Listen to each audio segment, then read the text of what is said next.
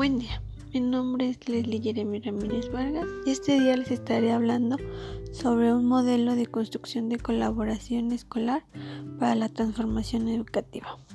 Este modelo tiene como objeto en común promover el bienestar de los niños y niñas con la finalidad de acordar acciones que contribuyan al desarrollo integral de los niños y niñas desde un abordaje de reconocimiento y valoración de los recursos de los protagonistas.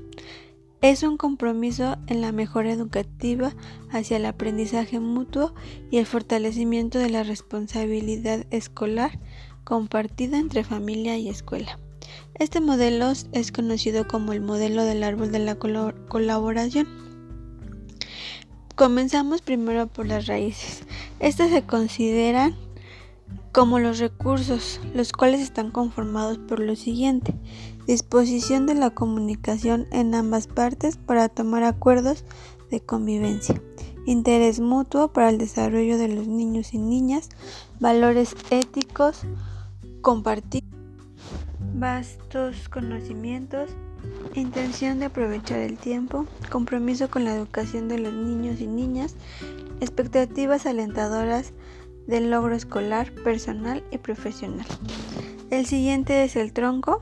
Este es el crecimiento de adentro hacia afuera para la participación y el desarrollo de los profesores y de los cuidadores.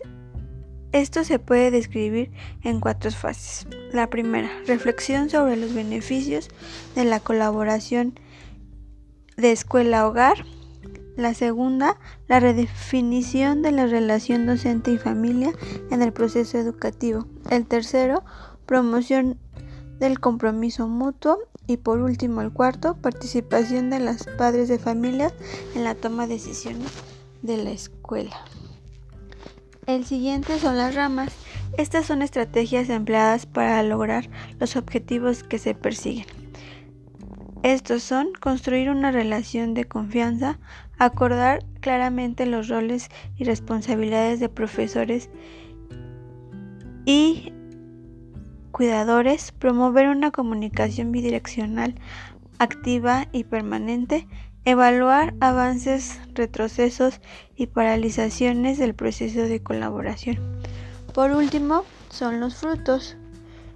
Es la meta que se pretende alcanzar mediante el trabajo de colaboración en el desarrollo integral de los niños. Esta experiencia se representa con cinco programas.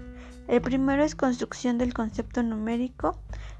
El dos es motivación de la composición literaria. El tercero es competencia matemática. El cuarto es el buen trato a través de la materia de formación cívica y ética. Y por último, el quinto es prevención y tratamiento del bullying. En conclusión, podemos decir que este modelo tiene como objetivo la promoción de desarrollo integral de los niños, donde los esfuerzos compartidos entre familia e institución educativa proporcionarán un mejor desarrollo en el área intelectual, social y emocional de estos mismos. Gracias.